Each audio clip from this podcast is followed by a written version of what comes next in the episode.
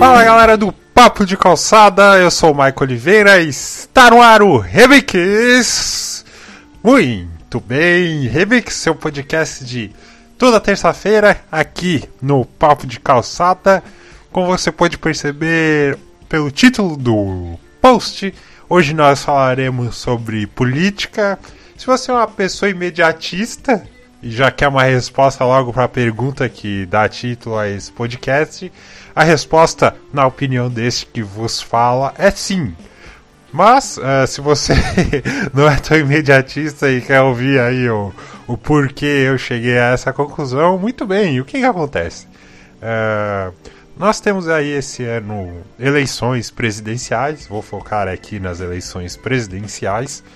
Uh, e é a eleição mais imprevisível desde a redemocratização, é a eleição mais imprevisível desde 1989, meus caros ouvintes do Papo de Calçada.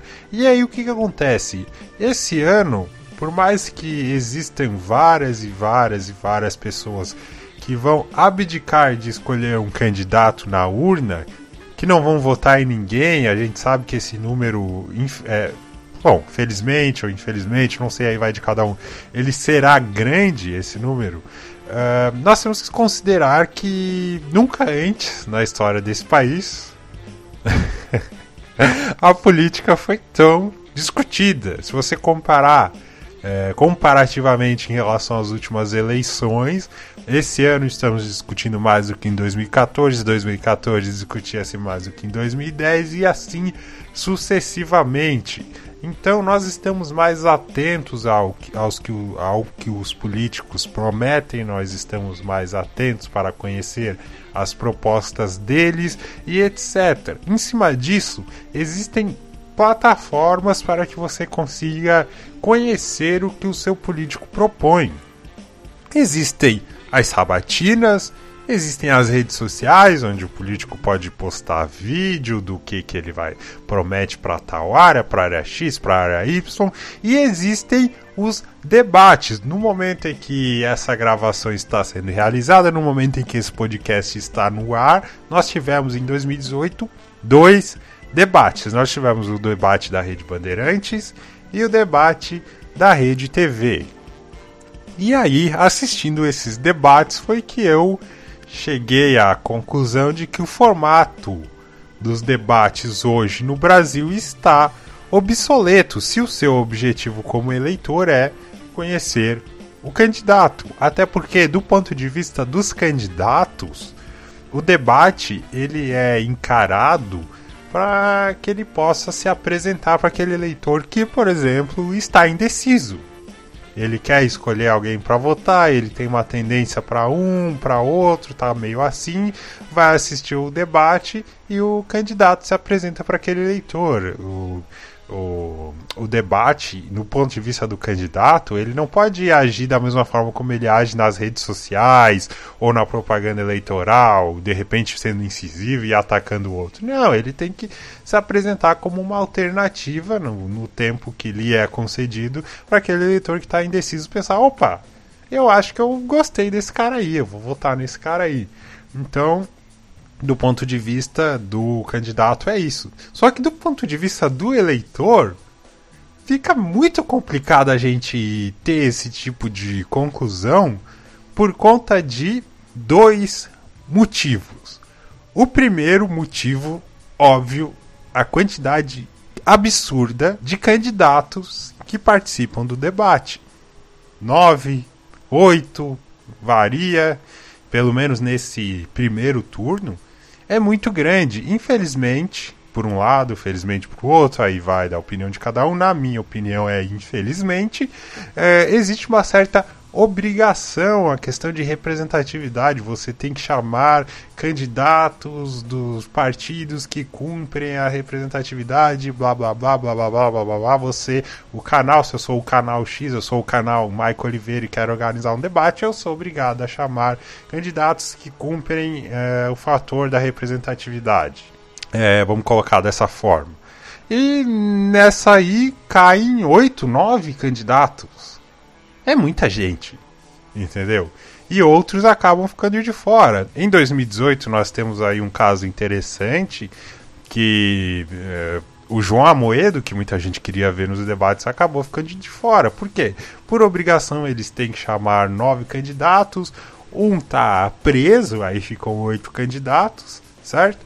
É, por ser uma quantidade absurda, não é vantajoso para a empresa, a imprensa, aquela TV, a rádio, etc., que está realizando o debate, convidar outros candidatos. Ela pode convidar outros candidatos, mas por já ter uma quantidade absurda, fica inviável, porque o debate ele, ele vai ser impossível com nove, com dez candidatos. Com oito já não, não tem.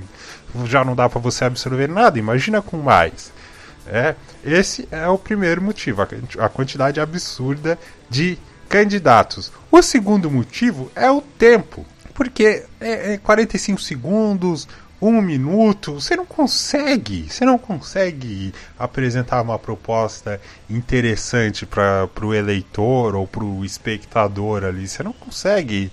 Ah, para a situação X a minha proposta é Y. Não, você vai, você dá respostas rasas, coisas que a gente está cansado de ouvir, já ouvimos várias e várias, várias vezes em outros anos e acaba saindo do nada e chegando no lugar nenhum o, em 2018, o Ciro Gomes deu uma resposta interessante. É bom ressaltar aqui, estamos em tempos de internet maluca em que a interpretação de texto está ausente.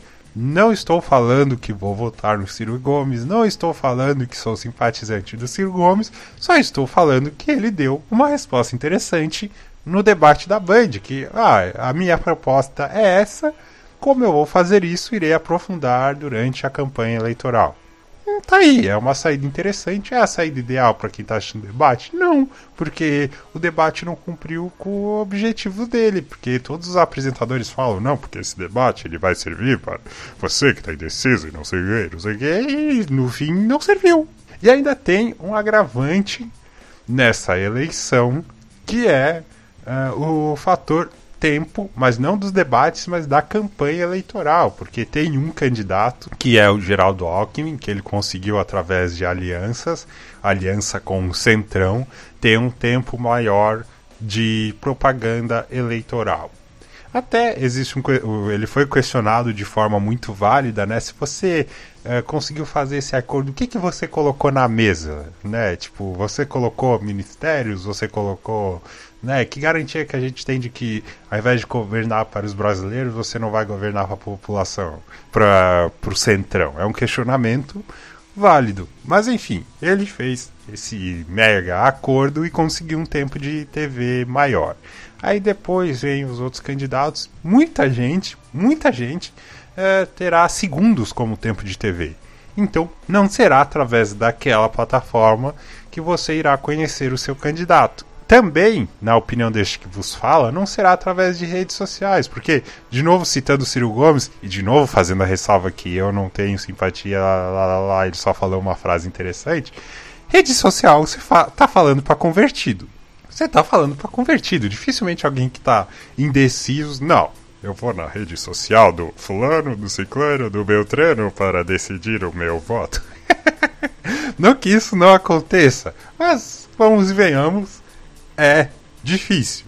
Então, pela campanha eleitoral, pelo menos esse ano, você que está indeciso tem uma caminhada um tanto quanto complicada e ainda assim, se tivessem tempos adequados, historicamente, campanha eleitoral ela sai é, do da super super vaga resposta do debate para encheção de linguiça e aquelas promessas e rios bonitos e pessoas sorrindo e vamos acabar com a fome e como, de onde vai sair, para onde vai chegar, eles não falam. É sempre aquela encheção de linguiça, ainda assim na campanha eleitoral. É um bom, é um bom, é, como é que eu posso dizer, uma boa oportunidade para os publicitárias para os marqueteiros, haja vista as últimas eleições e, os e o que os escândalos de corrupção uh, nos revelaram nos últimos tempos, né? Enfim, se você é bom de marketing,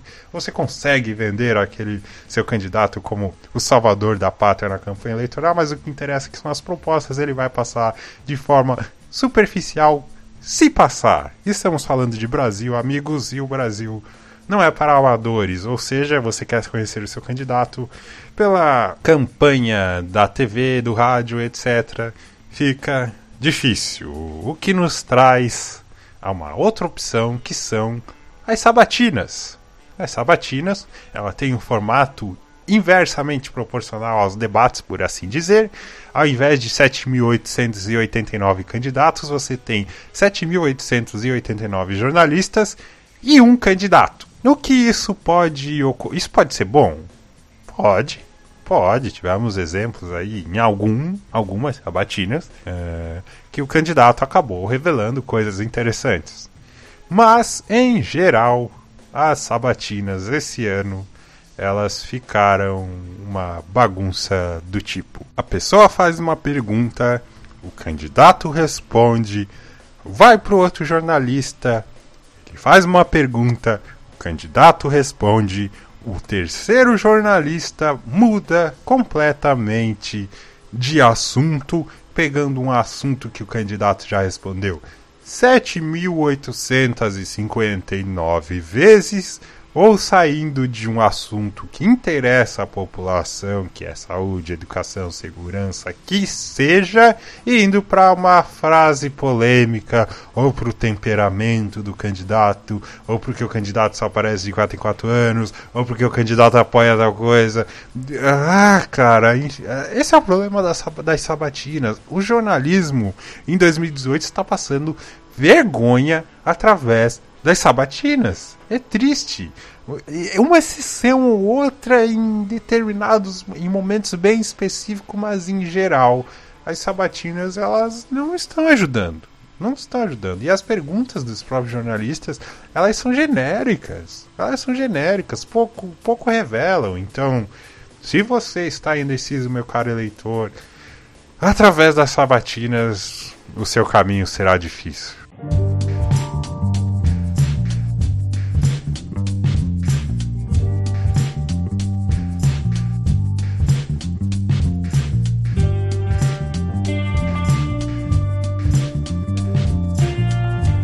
Falamos aqui uh, sobre os debates, falamos aqui sobre as sabatinas, falamos aqui sobre a campanha eleitoral. Qual seria a solução? Na minha opinião, como o tema ali, o título está focado em debate, existem causas e consequências.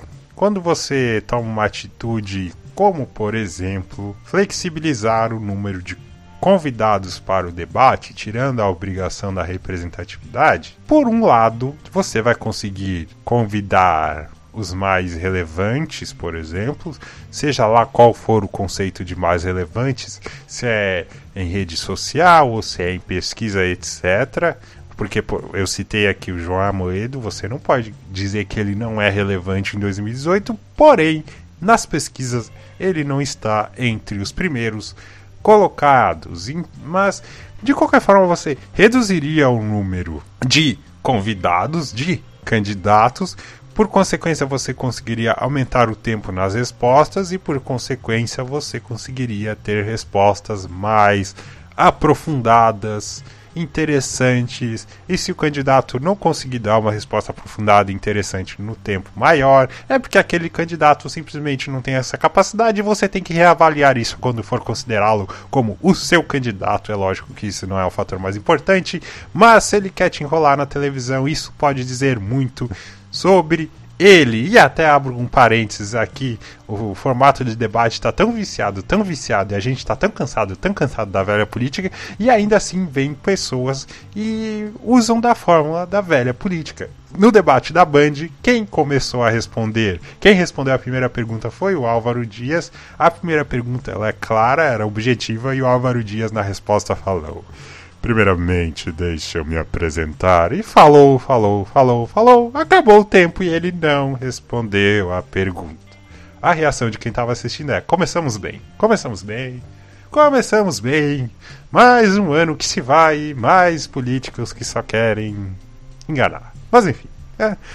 voltando ao ponto, reduzindo, você consegue tornar o debate mais interessante, respostas melhores, tempo maior por outro lado, eu entendo quem vai dizer que, ah, mas de repente aquele partido que é nanico, aquele candidato que é nanico, ele não vai ter chance de aparecer na televisão. Pois bem, eu concordo, só que do jeito que está hoje, não vai para frente, não serve para nada. O debate não serve para nada, é um formato arcaico que sai do nada para lugar nenhum, salvo um momento legal ou outro, um momento de embate interessante que revela do candidato, muito do candidato ou outro, uma pergunta de um jornalista que coloca o candidato em uma encruzilhada e mostra o quanto ele conhece, o quanto ele não conhece de tal assunto ou outro, mas isso é muito pouco. Nós passamos três horas na frente da televisão, do YouTube ou do rádio ouvindo esse, esses debates que nos, eh, não nos levam a lugar nenhum. É muito tempo.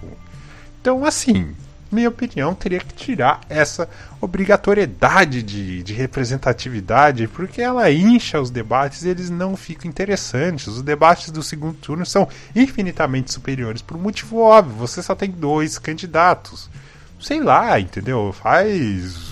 Ah, vamos fazer por grupo então. É, é uma ideia também. Ah, vamos fazer por grupo. Primeiro, vamos alternar aqui. O cara que está em primeiro vai debater lá com o último e não sei o que. Um negócio assim. Ah, são 10 candidatos. Um, vamos dividir então. Não faz um debate com todo mundo. Entendeu? Faz. Divide. Sei lá. É uma, uma do jeito que tá, não dá. Eu acho esse um caminho. Tem que diminuir, tirar a obrigatoriedade e aí tem que conceituar o que, que é relevante, quem que é importante aqui.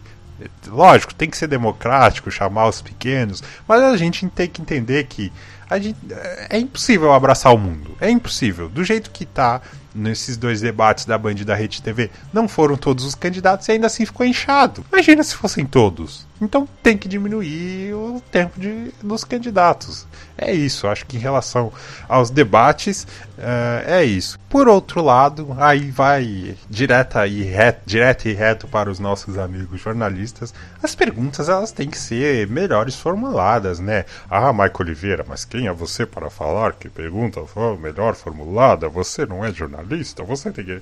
Realmente, eu não sou jornalista, mas em que, em que eu baseio pergunta melhor formulada. É, como eu falei antes, nós estamos cansados da velha política. Nunca se falou tanto em política. É, nós sabemos quando um político começa a querer nos enrolar e tal. E se você dá uma pergunta frufru para ele, ah, como você vai aumentar os empregos do Brasil? Ele vai generalizar, vai dar uma resposta lá, vai tirar dado não sei de onde, porque não sei o que, vai ficar uma resposta superficial e vai inventar termo pra ninguém entender nada, entendeu? Sabe qual é? Então a resposta ela tem que ser, a, a pergunta ela tem que ser assim, vou citar uma pergunta e tenho que fazer a ressalva porque vivemos em tempos malucos de internet. Não sou fã do Reinaldo Azevedo, não puxo o saco dele, não sei o que, não sei o que. Mas no debate da Rede TV, ele fez uma boa pergunta. Ele fez uma boa pergunta. Eu acredito que tem que ser mais ou menos nessa direção. Ele foi específico nos números, não fez uma pergunta genérica, ele foi em um determinado problema e que o presidente tinha a ação sobre ele e aí ele deu a resposta. Porque existem jornalistas, inacreditavelmente, ainda em 2018, com tanto a política sendo discutida, que eles fazem perguntas, por exemplo, sobre segurança, e se você for ler a Constituição, você sabe que a segurança ela não é uma atribuição 100% do federal, ela é muito estadual, e eles fazem perguntas que cabem mais ao Estado do que à federação, à União. E aí fizeram uma assim pro Geraldo Alckmin e ele teve que falar lá, ressaltando, não, sou fã do Geraldo, blá blá blá. Ele, não, mas aí nós temos que atuar em parceria com os estados, etc e tal. E ele teve que ensinar para jornalista o que, que é da esfera estadual e o que, que é da esfera eh, federal. Então, jornalistas, pelo amor de Deus, nós já temos que assistir três horas de debate e vocês vêm com umas perguntas, né? Por favor, né?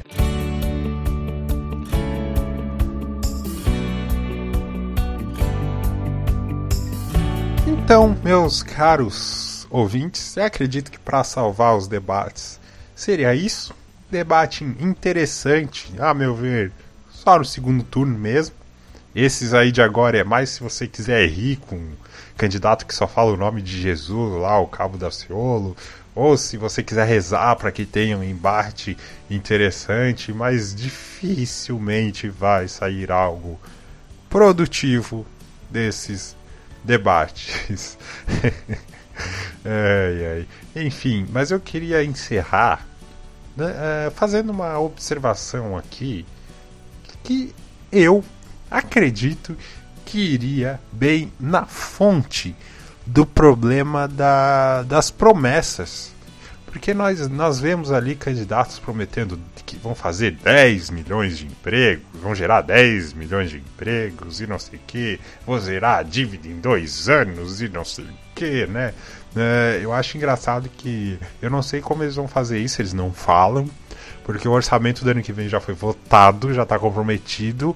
Ele vai ter um ano, tipo, você chegou numa empresa, ah, eu quero fazer isso, isso, isso. Ó, oh, amigo, mas o que tem para gastar é isso, sendo que tanto já está comprometido. Então, eu não sei onde é que eles tiram esses números. Não sei. Enfim, qual que é o meu ponto? Aliás, 10 milhões de empregos, né? Ó, oh, 10 milhões de empregos, vai, vai gerar concurso público? Como é que vai fazer? Porque é, é outra questão, né? O Estado ele gera emprego.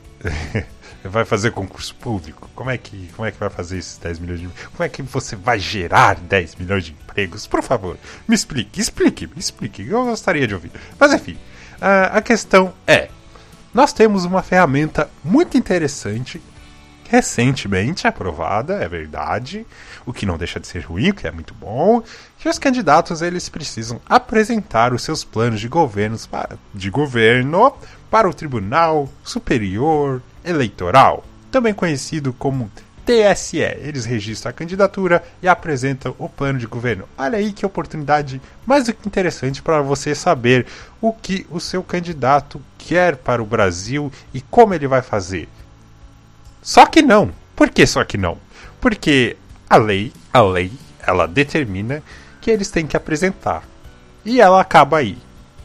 Ela não determina como eles têm que apresentar ela não determina como ele tem que dizer que. Quais, ah, como ele tem que formular as propostas. E aí nós temos um festival de encheção de linguiça. Ou melhor, é, como se fosse um TCC, só com a fundamentação teórica. Convido você que está ouvindo e que não leu o plano de governo dos candidatos que entre lá no site do TSE e procure o plano de governo dos candidatos para dar uma boa lida. No momento em que eu faço esta gravação, eu não li o plano de governo, não terminei de ler né, o plano de governo da Marina Silva, do Ciro Gomes e do Guilherme Boulos. O do Guilherme Boulos tem mais de 200 páginas, então vou ter que tirar um bom tempo para ler. Né? Os outros ainda não li, mas, uh, Marina Silva e, e, Ciro Gomes, mas o restante eu li. Né? O, do João Amoedo, do pessoal todo lá, eu, eu, li, né? Tem, tem plano de governo que tem nove páginas, como o do Alckmin, tem plano de governo uh, como a candidata do PSTU, que me fugiu o nome, tem cinco páginas lá, se eu não me engano. E aí você vai lendo lá, né, o, o que que cada... o que, que, cada candidato propõe, né? Eu não vou discutir aqui, né, que se você quer pegar uma empresa privada e estatizar essa empresa, ela vai decidir ir embora e deixar muita gente desempregada. Eu não vou entrar eu não quero polêmicas aqui, eu não vou entrar nas propostas de cada candidato, porque senão esse, esse podcast ele tem uma proposta de ser enxuto. Então, meu ponto é o seguinte: eles enchem muita linguiça. Ah, eu vou é, gerar 10 milhões de emprego. Ele não fala como nos, nos programas, você pode ler lá. Ele não fala de onde ele vai partir, de como ele quer chegar, pouquíssimos programas que têm é, metas. Só que existem metas que quando você lê, você sabe que são alcançáveis e metas que são surreais, porque elas simplesmente não explicam como é que você quer zerar a dívida pública em dois anos. Como é, sabe, é, como é que você quer gerar 2 milhões de empregos? Onde é que você vai partir? Você vai investir? Que tipo de obra que você vai querer abrir? Como é que você vai fazer? É licitação? É tudo muito genérico, sabe? Muito, muito, muito genérico. A lei, ela, ela permite permite que, por exemplo, eu vou me candidatar a presidente, aí eu falo assim: olha, em quatro anos eu vou cheirar 7.899 milhões. Não, não, não, não. Vamos voltar, vamos voltar, vamos voltar. Eu exagerei aqui, eu me empolguei, eu entrei na pele do político. Então, em dois anos, eu vou, eu vou gerar 20 milhões de empregos. Como que eu vou fazer isso? Pulando a amarelinha e cantando Hilari Larie. Se eu escrever isso, é ok, eu posso escrever isso, a lei me permite escrever isso. Por que, que eu estou falando, sendo até um pouco extensivo nesse meu argumento? Porque tem, é uma ferramenta interessantíssima, veja, se você concorda, meu caro ouvinte, para que o político comece a cumprir com as suas promessas. Onde que eu quero chegar? Você já pensou se vivêssemos em um país que o candidato ele é obrigado, é igual, é igual ao TCC, você é obrigado a apresentar as suas propostas com objetivos é, apresentados de maneiras claras, explícitas, é, você tem que pontuar de onde você vai sair, para onde você quer chegar, tem que colocar é, é, graficamente, tem que colocar figura, tem que ser de uma maneira clara para que as pessoas entendam. Ah, se você quer acabar com a corrupção, ah, vou investir aqui na Polícia Federal, investir em inteligência quanto, de onde vai partir, é, de onde você vai tirar esse dinheiro, você vai ter que aumentar imposto, você vai, como é que você vai fazer? Tem que ser claro e se, e você, candidato eleito, você eleito não cumprir 70% do programa que você protocolou, você perde o direito de se reeleger. Pá! Não é uma grande ideia? Estou aberto a opiniões. Se você aí quiser comentar e falar, cara, essa tua ideia foi uma merda por causa disso, por causa disso, por causa disso, eu estou aberto a mudanças. Mas eu tive esse insight exatamente ontem. Você que está ouvindo esse podcast, eu tive esse insight ontem. e eu achei uma puta ideia. Porque o candidato, ele não ia prometer o céu, o mar, mar e sol, Maracanã, futebol. Ele teria que ser mais humilde, mais realista, entendeu? Então, ó, oh, é, é, lógico, tudo tem uma contrapartida. Ele ia começar a fazer promessas frívolas e etc, e etc. Tudo tem uma contrapartida. É igual a gente falou lá no, no podcast do Papo de Calçada. É, ah, você, se você fizer tal lei, vai ter isso como consequência positiva e isso como consequência negativa. Dá o canetaço? Do. É melhor isso, algo realista, do que algo fantasioso. infelizmente, desde 1989, nós elegemos muitos políticos baseado em promessas fantasiosas. Joga aí no YouTube como era a campanha eleitoral antigamente, como eram os planos eleitorais antigamente. Se você conseguir ler até o final e não sair se descabelar todo, parabéns! Parabéns! Entendeu? Então, já imaginou? Eles teriam que fazer propostas bem pé no chão. É óbvio, isso nunca vai acontecer. Nunca vai acontecer. Por quê? Porque é igual aquela charge. As baratas elas não vão votar a favor de uma lei que o dono possa colocar veneno de barata no apartamento. Se depende das baratas para votar, elas não vão votar isso. Entendeu? Então, pô, eu vou ser obrigado a apresentar um plano de governo realista e eu vou ter que lutar para cumprir 70% dele? Difícil, hein? Lógico, ah, Michael Oliveira, mas veja bem, tem toda a questão do Congresso, é difícil. Às vezes, ué, a democracia é representativa, é representativa, então, beleza, quer diminuir para uns 60%? Vai, entendeu? Eu entendo, entendo. Mas tinha que ser algo nessa direção, porque senão fica sem meta. Fica sem meta, fica um negócio vago. O cara pode te prometer tudo e chegar lá e não cumprir nada. E tá de boa, ele tá olhando para ti, tá rindo. Entendeu? Ah, tô, tô aqui, fui eleito, daqui a quatro anos a gente se vê, vou inventar um monte de coisa aí que eu cumpri. E se você votar em mim, beleza, eu tenho a máquina aqui para usar ao meu favor e um abraço, vou me reeleger. Pois é. Bom, enfim, acho que posso encerrar por aqui. é, quem sabe voltaremos ao tema. Se você gostou, primeiro, se você chegou até aqui, muitíssimo obrigado. Fica aqui o meu obrigado. Uh, a gente sabe aí, tem muito podcast, a podosfera é gigantesca. E se você parou essa meia horinha aí, um pouco mais, um pouco menos, para ouvir este maluco falando coisas malucas, fica o meu eterno agradecimento, eterna gratidão. Muitíssimo obrigado por você simplesmente ter chegado até aqui. Se você quiser divulgar, você gostou do nosso trabalho, beleza, vou divulgar, vou curtir, vou compartilhar, vou seguir na rede social. Olha, eu ficaria ainda mais agradecido. Se você não quiser, tudo bem, você não é obrigado a nada, mas se você quiser divulgar o nosso conteúdo, eu agradeceria muito, ficaria eternamente agradecido. E se você quiser, comentar. Meu Deus, eu gostei tanto que eu não vou. Eu não vou simplesmente ouvir até o final, eu não vou divulgar. Eu vou comentar, nem que seja para falar que esse cara só fala besteira e é maluco. Eu vou eu vou comentar. Mas enfim, se você quiser comentar aí, eu ficarei eternamente agradecido. O espaço é livre para discordâncias, concordâncias, elogio, crítica, feedback, sugestão de tema. É, nós sabemos aí, a gente consegue filtrar mais ou menos quantas pessoas nos ouvem, quantas pessoas fazem download. Se a gente tivesse uma relação ainda mais próxima, eu ficaria muito grato. Se você não quiser não comentar, não comentar beleza. É, ninguém é obrigado a nada, obrigado por ter ouvido. Curta aí o nosso blog, a gente sempre tem texto, offcast, vale conferir, a gente indica série, a gente analisa livro, nós fazemos várias coisas, sempre tentando levar um conteúdo de qualidade para vocês, certo? Toda quinta-feira tem o Papo de Calçado, o podcast, o melhor podcast.